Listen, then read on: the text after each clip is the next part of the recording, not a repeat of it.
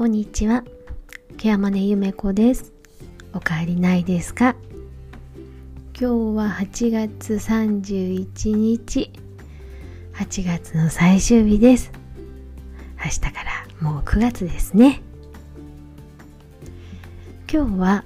え私の働き方、そしてうちの職場で取り入れている働き方、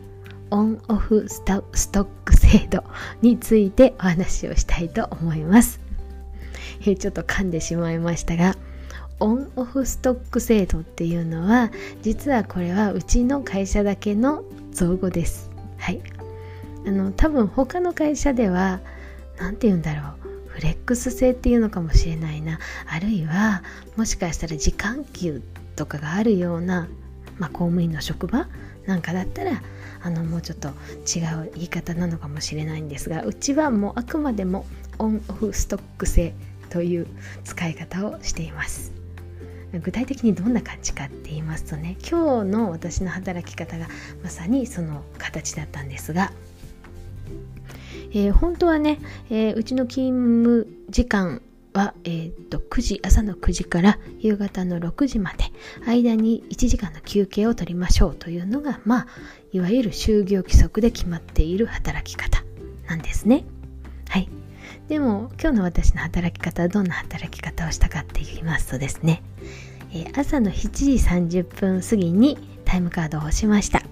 そこから、えー、1枚あの急ぎの書類の方を作りましてその書類を持って面接に一件行っております。これあの早朝のね朝食中の面接だったんですけどねどうしても今日中に今日の朝のうちに届けなきゃいけない書類だったのでもうこれも急ぎだったので、えー、今日の朝持っていきました。そして一旦職場に戻るんですけれどもここで軽く用事を済ませた後8時40分ぐらいから私は10時手前まで1時間ちょいぐらいですね、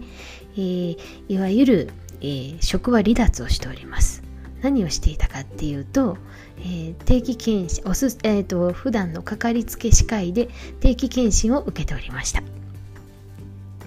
10時前にまた職場復帰をしましてここから市役所であったりとか事業所周りモニタリング利用者さんのお宅訪問などを経てお昼には事業所に戻り昼食休憩をとっております。で昼食休憩の後にねまたデスクワークを1時間弱1時間なかったかな50分ぐらいしましてその後ケア会議に出席はい、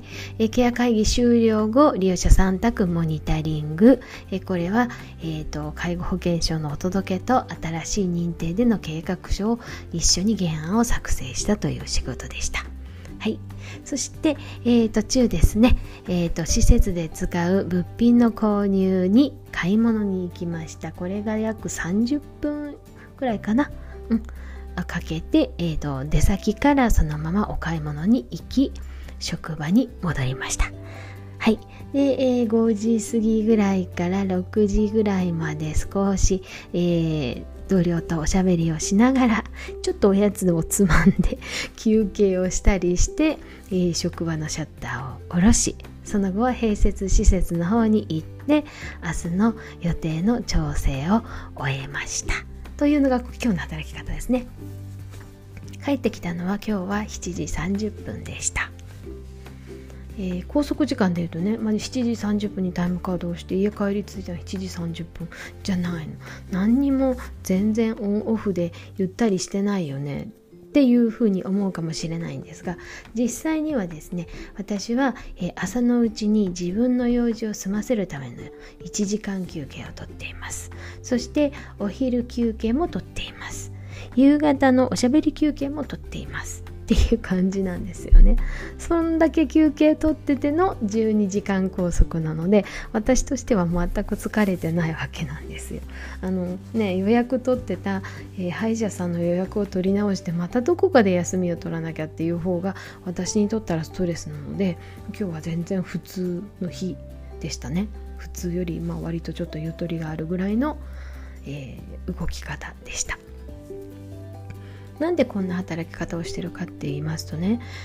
えーと、例えば家の用事とかちょっとした用事で30分ぐらいで終わる用事でもうちの会社は、えっと、時間給っていうのがシステムがなかったんですね。で半休っていうか有給を半分取るとか高給を半分消化するっていうような働き方をしていました。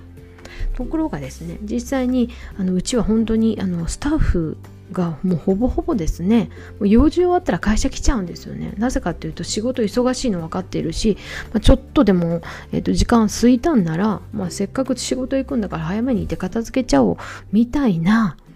まあどちらかというと本当にあの、まあ、まあ、悪い言葉で言うとワカホリック的なスタッフが本当にもうほとんどの状況なんですよね。で時にはですね人が足りないから休みの日も出てこようかなんていう人がいっぱいいましてですね逆にこれはバーンアウトを招いてしまうリスクが高いっていうことに気がついたわけです。そうなるとですねせっかく、えーとまあ、実力もあってとか経験もあって慣れてきて戦力になってるスタッフが長続きしない環境っていうのは変えなきゃいけないっていうことでどうしたかっていうと働き方の裁量を各管理者の方にも任せちゃう。で管理者が OK って言えばもうタイムカードがどうであれそれは OK なんだっていう形にするんですね。で特にうちの事業所なんかの場合は、まあ、ケアマネージャーの事業所ですのでケアマネージャーって絶対ここはやらなきゃいけないけどここのところは自分の時間使って大丈夫だよねみたいな仕事があったりするんですよね。例えば利用者さんのモニタリングは月一月内には行かなきゃいけない。あるいは提供表は他の事業所に、えーと迷惑をかけないようにに出さなきゃいけない。請求は10日までに終えなきゃいけないけれど例えば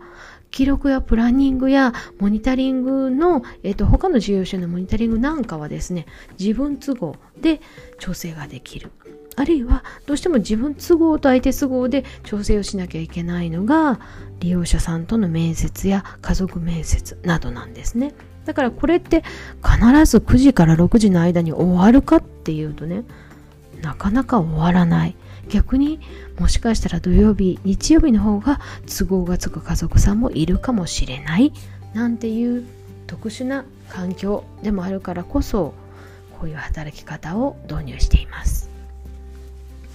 まあ、この働き方を導入したことでどうなったかっていうとねお互いがあの本当に休みを尊重しようとするようになりました。えーと、例えばこう業務時間内で私ここからここまではオフですとかこの時間は連絡取りづらいですっていうことをあらかじめみんなで共有してたらねえっと、たとえ勤務をしていたとしてもその間は絶対電話をつながないとかその間は別の人が対応するっていうことが徹底できるようになりましたえ自分も、えっと、それを尊重してほしいから相手のストック時間も大切にしよう。相手のオフ時間には電話を鳴らさないようにしようっていうことがお互いに配慮できるようになったんですよね、まあ、こうすることであのストレスがまず減りました。そしてお互いの相手への理解っていうのが深まったように思います。で何よりですね自分の時間も相手の時間も大切にするっていう習慣ができてきたように思います。まあ、そういう意味も込めてこのオンオフストック制度っていうのはこれからも私は、まあ、あの少なくともねあの私があのこの会社で勤めている間はあの優先的に継続していこうと思っていますしあのもしもね他のなんかこう管理部門はもう無理かもしれないけれども他の部署ででもできるところがあればどんどん推進していきたいなと思っています。ただねどうしてもそのシフト制で動いている利用者さんの、まあ、ほぼほぼ生活管理をしているシフト制の部分ではねなかなか難しい場面があるのも分かっています。でもねそれをあえて、まあ、難しいシフトの中だからこそやれるようにする、まあ、そういうまあ、空気空気というかね職場体質にしていくっていうことが長くスタッフに努めていただけるっていうことを作っていくんじゃないかなと思っているので、まあ、これに関してはねもしも、まあ、役員や上層部から反対意見が出た場合でも推し進めていきたいなと思っています、まあ、何より大事なのはね職場の人材だと思っているので、まあ、これは通ると踏んでおります。はい。ということで今日は、えー、うちの職場の方でやっておりますオンオフストック制度についてお話をしてみました。今日はこんなお話でした。最後まで聞いてくださってありがとうございました。木山根ゆめ子でした。